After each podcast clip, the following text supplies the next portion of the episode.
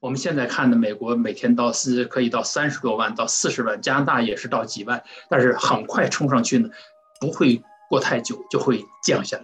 降下来之后呢，就会产生一种比较好的群体免疫。我希望是这样，但是现在不确定的因素在哪儿呢？这个如果产生免疫了，群体免疫会有多长时间？不知道是不是持续一年、持续半年，或是持续有的更长？这个不清楚。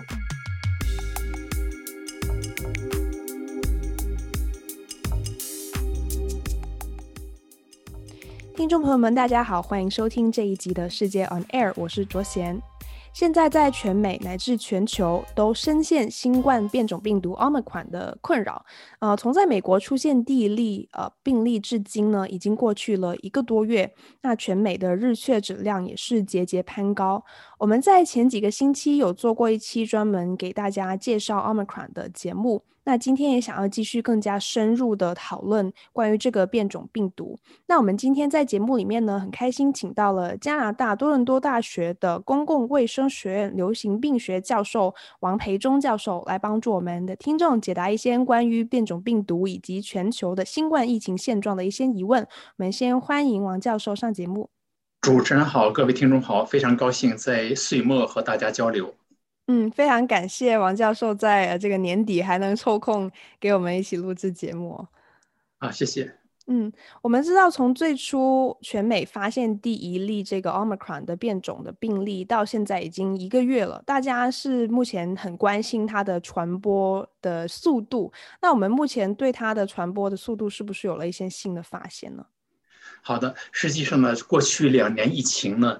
我想呢，我们每个人都在学习，总有新的这个事情出来。拿这个 Omicron 这个病毒来讲吧，过去一个半月左右时间呢，我们了解了很多东西。第一呢，就是它传染性强，就你提到的传染性强还是很强，在所有的呃变种都加起来，这个传染性最强。所以从大流行开始到现在，我们见到的传染性最强的。另外呢，观察它的特点呢，它是免疫逃逸跟突破性感染也是比较突出的。免疫逃逸是指什么意思呢？是指你接种过疫苗以后呢，这个病毒呢依旧可以感染你。呃，这是第二点。第三点呢，就是我们现在从症状来讲，这个病毒呢跟其他的变种，特别跟德尔塔病毒比呢。它的症状要轻，也就是说呢，致病力要弱。呃，最初呢是南非出的结果，它比如说拿住院病例作为一个指标的话，拿这个衡量的话呢，这个只相当于德尔塔病毒的百分之二十左右。之后呢，英国包括丹麦，后来呢，美国、加拿大数据都不断在出来，数据之间有些差别，差别呢只是程度的差别，方向。结果基本是一致的，这是第三个特点。第四个特点呢，我们现在看的对于儿童的影响大，影响大呢，可能是呢儿童当中不打疫苗的多，因为五岁以下而疫苗还没有开始。呃，另外呢，呃，儿童当中呢，他呢有的这个接种率来讲呢，因为接种的晚还是要低一些，但是我们也不排除。这个病毒本身可能对于儿童呢更容易感染，这是另外一方面。另外呢，就是从病毒特性本身，我们知道呢，新冠流行最初开始的时候呢，我们推算的呃潜伏期呢大约有五天左右。现在呢潜伏期呢似乎比以前短，但这是不是意味着它传染期要短？现在不清楚。按道理推呢，应该是。传染期短，因为确确定传染期潜伏期不是这么简单，需要拿数据来支持。但是从理论上，大家讲的应该是这个道理。总而言之吧，虽虽然时间这么短，我们很短的时间内学到了很多东西，有助于呢对于下一步的疫情控制。嗯，谢谢教授帮我们总结了这么多 Omicron 的这个特点哦。呃，因为我们现在也处于入冬的季节了嘛，那现在大家有点就是迷惑，到底现在所感受到的症状啊，是流感还是感冒还是 Omicron？那我们从目前知道的数据来看，呃，感染 Omicron 普遍是怎样的症状？然后大家怎么样留意什么时候要去检测？好的，其实这是大家非普遍关心的问题。呃，其实呢，从症状上来区分非常困难，因为 Omicron 大家知道比较 mild，相对轻一些，好多症状跟流感是基本一致的，比如头痛啊、疲劳啊、嗓子疼啊、流鼻涕、咳嗽，嗯，就是发烧。所以呢，从症状区分基本是没有太大的可能。但是呢，更好区分办法呢，判断自己的接触史。如果你出外出了，如果跟有有可能感染的接触了，如果你出了症状，很可能是 Omicron 的感染。在你确定不下来的情况之下，实际上呢，就应该假设就是 Omicron 感染，因为现在目目美国目前的状况来讲，虽然流感季节开始了，但是流感今年到目前来讲，如果打开美国地图看，都是基本都是绿色的，它是。传染还是比较低的，所以感染的风险来讲呢，Omicron 明显比流感感染的风险要高了很多。另外呢，最简单的办法呢，如果你没接种流感疫苗的话呢，应该接种疫苗；没接种这个新冠疫苗的话呢，接种新冠疫苗。没接没有加强针的需要打加强针。我知道呢，这方面呢，华人呢历来做的比较好，特别是就是新冠这个事事情做的比较好。但是如果你没做的话呢，还应该呢。呃，去做这件重要的事情。嗯，教授，您刚才有提到关于这个 Armor 款它有免疫逃逸的这样的特点。那我们目前看到的很多感染的民众，也是他们已经打完了新冠疫苗两剂，然后再打了补强针，然后还是突破性感染了。那他们，我们应该怎么样理解这样的突破性感染？嗯、这个突破性感染呢，实际上来讲呢，就是它病毒。变异以后，它的呃病毒的构象变化了，实际它呢产生的抗体针对性呢就要弱一些了。弱性病毒呢就是更容易侵袭人体细胞，而且它的变异，它的这层变异呢，实际它把两个这个嗯，如果拿 A S 蛋白说的话，两个功能区全都变得比较多。第一是帮助呢附着在这个人体细胞上，第二呢帮助它进入。所以既然是这样的，它就。呃，风险的感染的风险，呃，就要高了。这就是所谓的我们叫突破感染。但是来讲呢，嗯、呃，现在看来呢，突破感染如果仅打了两剂的话，突破感染风险呢还是比较比较高的。最初的南非的数据呢，它显示呢，突破感染这对你的打完两剂。过了一段时间，只有保护力只有百分之二十，但是英国的数据呢，现在看来呢，要比这高一些，没有这么低。但是不管怎么说吧，降低了很大。但是呢，呃，另外的数据显示，如果要接种了第三剂加强针以后呢，明显会把自己的免疫力提高，所以呢，会把感染的风险降低。这就说呢，打加强针呢还是必要的。嗯，那是不是说打了加强针的病患里面，他们的症状的轻微跟是否需要住院上面，数据上面也有不一样？嗯，实际上我们我是这么看这个问题，我们对每个问题都想得到准确的答案、精确的答案，但是现在来讲呢是不大可能，我们数据终归有限，特别到了人群数据的时候，结果呢有时非常不一致。至于这个，但是呢，我们根据。目前所有的证据来说的话呢，如果你打完加强针以后出现重症、出现住院导致死亡风险呢，会明显降低。但是如果你要一旦有了症状，症状本身来讲呢，应该差别的不是很大，就说出症状的人少，但是一旦到了那个住院的阶段来讲，这区分意义并不是很大，但是比例会大大的降低。现在呢，英国的这个数据呢，包括一些其他地方数据呢。呃，特别是数据来的数据，看不出来很明显的这个从症状上面的差别。这个所以就说呢，这个问题呢，得到目前没有准确的答案，但是呢，大方向是肯定是没错的。得打完加强针以后，会降低这个风险。嗯，明白。然后现在我们根据我们现在目前知道 Omicron 的一些呃特点哦，它包括它的高的传播率跟造成比较轻的症状，所以最近有很多说法出来说，这样的特点会不会让它成为终结我们现在新冠疫情的这个呃病毒？那您对这样的说法怎么看呢？嗯，实际上这都是我们大家共同期望的，我也是期望如此。但是现在呢？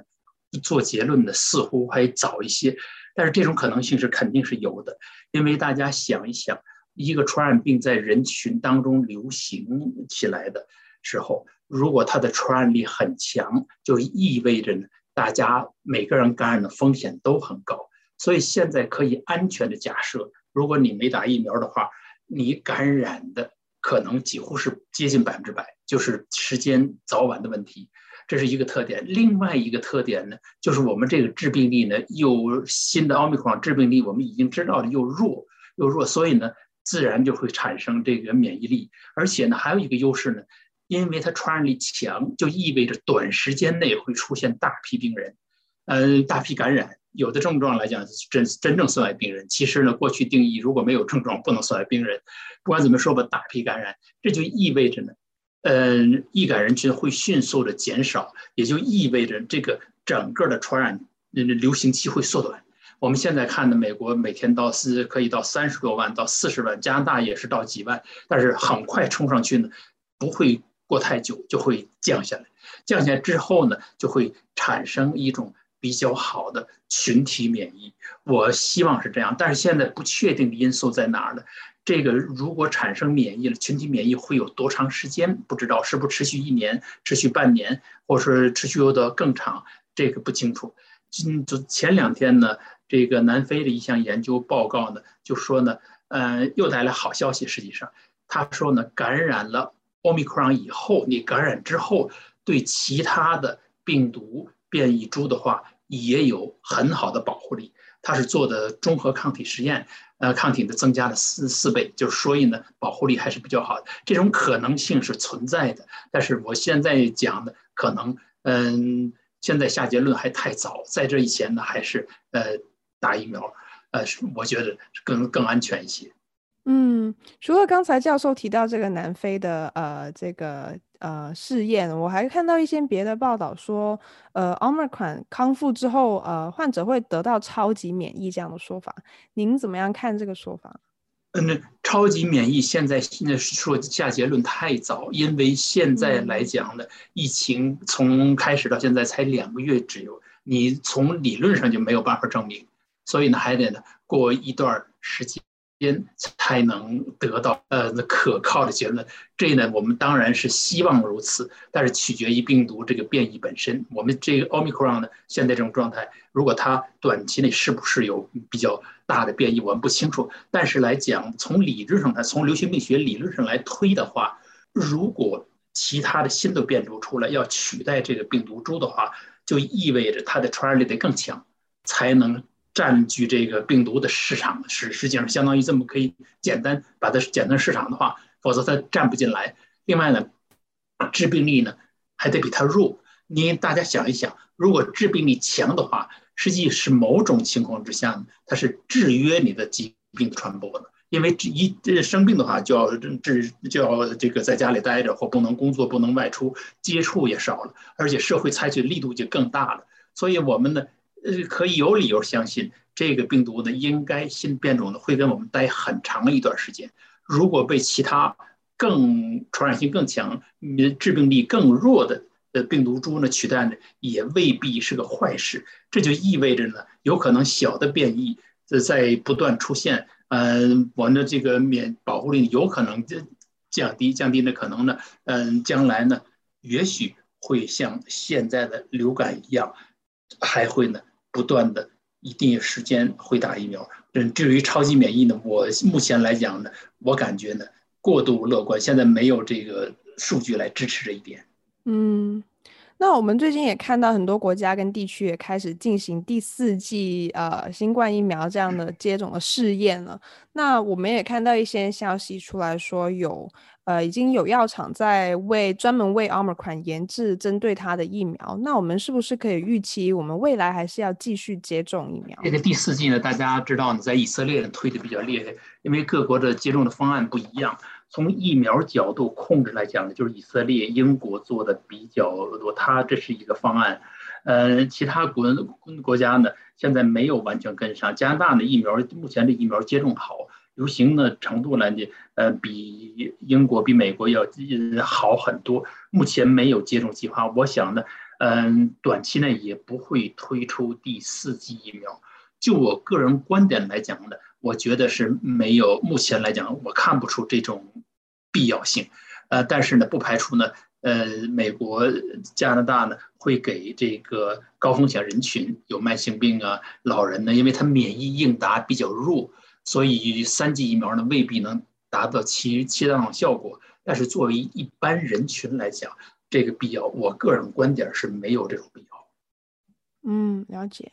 那不知道教授有没有关注，就是我们美国的新闻，就最近大家都非常在争议 CDC 不断更改的一些防疫的建议，包括最近是在二十七号的时候，CDC 有宣布说，没有症状的患者只需要隔离五天，就是本来是十天，然后他把它。的隔离时间减半了，并且说除了医护人员之外，隔离期满的呃患者可以自动的回归社区，不需要去再去核酸检测来确定阴性。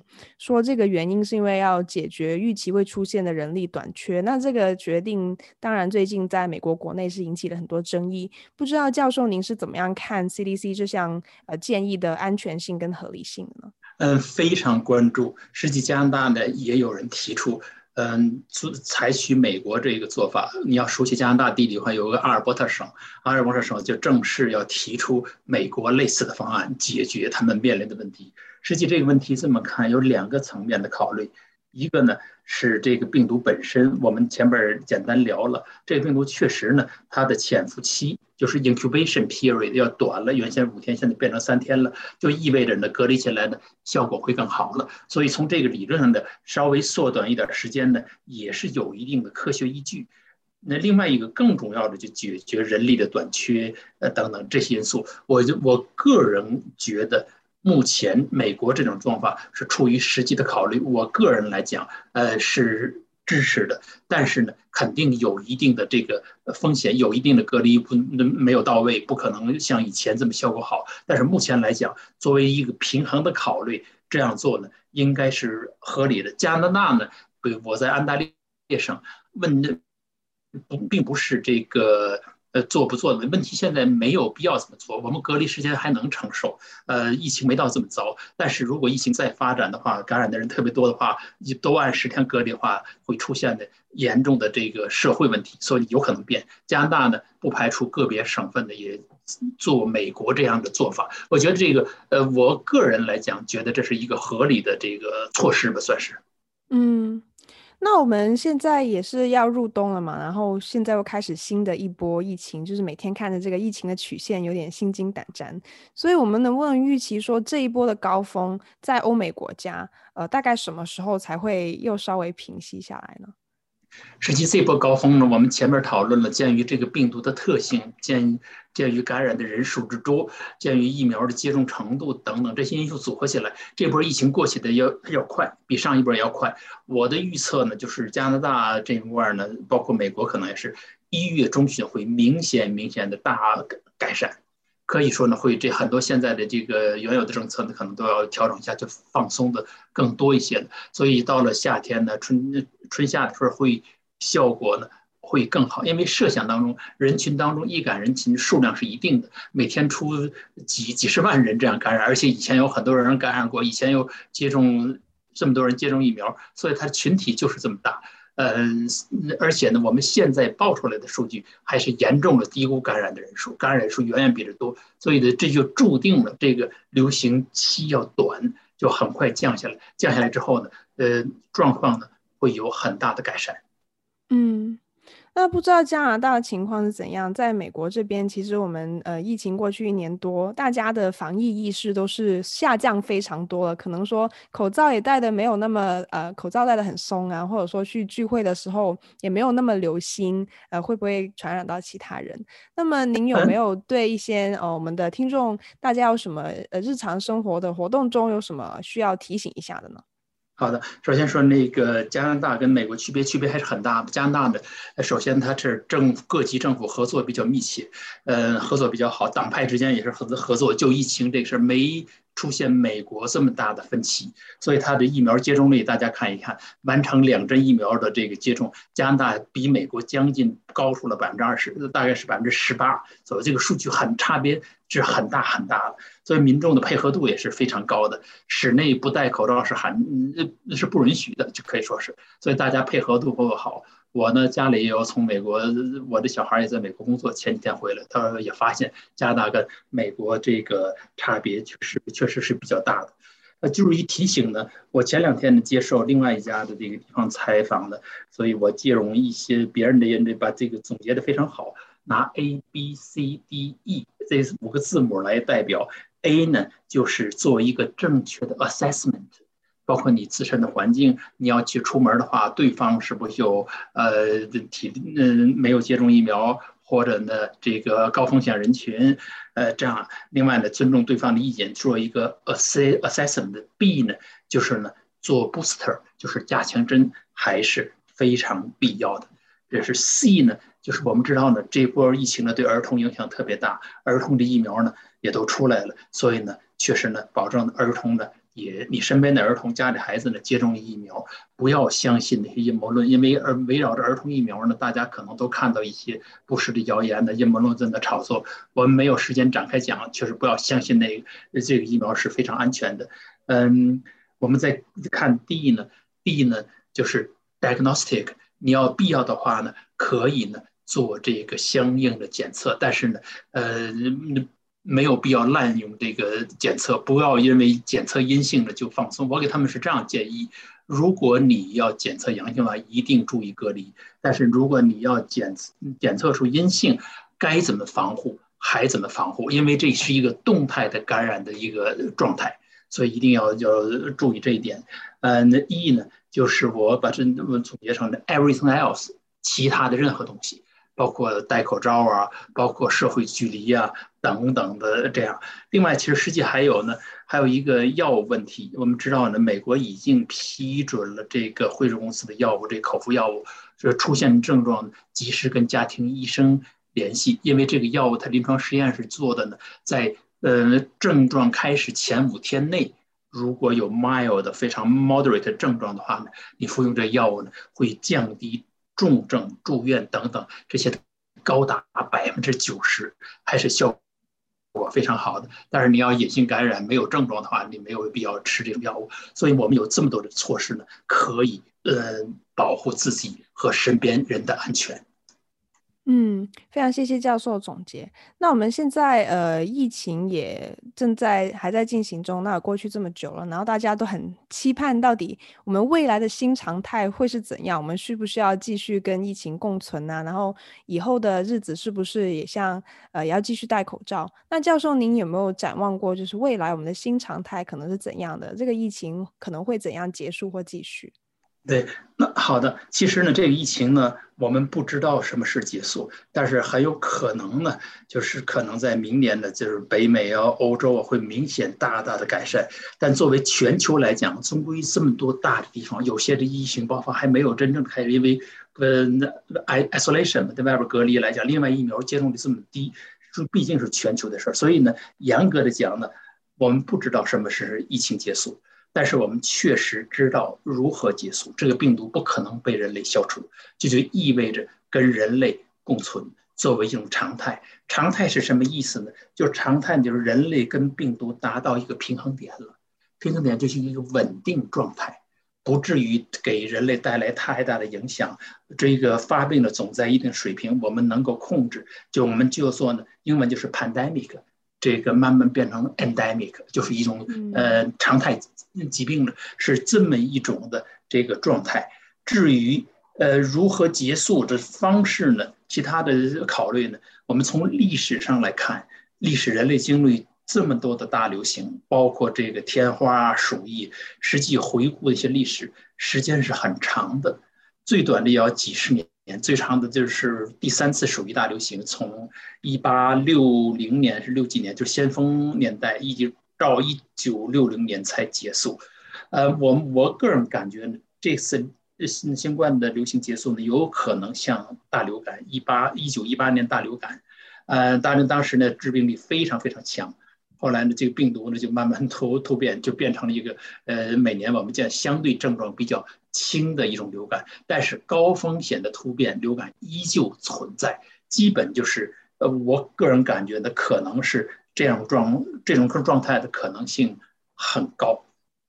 嗯，那关于这个奥密克戎变种病毒，教授还有什么想要补充的吗？嗯，我感觉我个人来讲呢，对前景，对于目前来讲呢，从两年大家学了这么多东西，我们个人来讲还是比较乐观的。回顾历史，我们还反顾历史，基本每次控制疫情都是靠这个科学来起了很大的作用。比如说我们这个，嗯。天花控制最最终从人类消灭是靠疫苗来消灭的，鼠疫消灭是我们了解了鼠疫的传播途径，而且鼠疫呢跟它不是一种病毒疾病，治疗起来有治疗方案，是呃这个呃控制传播途径跟治疗改善这个卫生环境都有关系。现在我们掌握科学技术又多了，而且我们现在有疫苗、有药物、有知识、有现在设施也好。我将对将来呢还是比较乐观的。这但是呢，这次流嗯流行也暴露出很多社会不公平的现象。我们将来的社会呢，前两天上个月多伦多大学公共卫生学研讨，将来会是一个什么社会？将来我们不是简单返回常态，我们期望呢返回一个更好的状态，但是需要每个人的努力。好，非常谢谢教授今天跟我们分享了这么多非常有用的知识，谢谢教授。好，谢谢主持人，谢谢大家。节目结束之前，想要提醒大家，世界 On Air 播客目前在 Apple Podcast、Google Podcast、Spotify、Breaker、Pocket Casts、Radio Public 均可收听。欢迎在各平台追踪关注我们，及时获取节目更新通知。每周二在世界新闻网和各大播客平台与您不见不散。